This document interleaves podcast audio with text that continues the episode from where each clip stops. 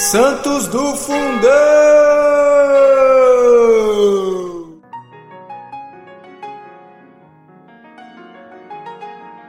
Fala galera, hoje, 24 de março, vamos falar sobre Santos Timolau, Dines, Pausitz e outros.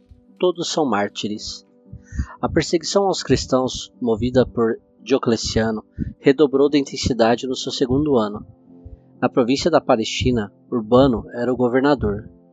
Aos novos editos que chegavam, ordenando que todos sacrificassem publicamente aos ídolos, seis jovens abertamente manifestaram-se contrariamente com grande ardor.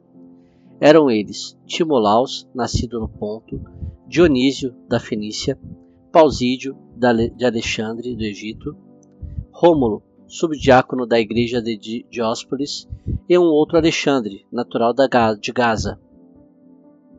Reunidos, procuraram Urbano, que se preparava para uma caçada, e puseram-se a clamar: Nós somos cristãos, nós somos cristãos.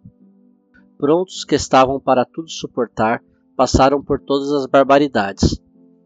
Logo depois, outros dois cristãos, Ágapo e Dionísio, surgiram e presos foram unir-se aos outros. E em Cesareia, no dia 24 de março de 305, todos tiveram as cabeças cortadas. Santos Timolau, Diniz, Pausides e outros, rogai por nós.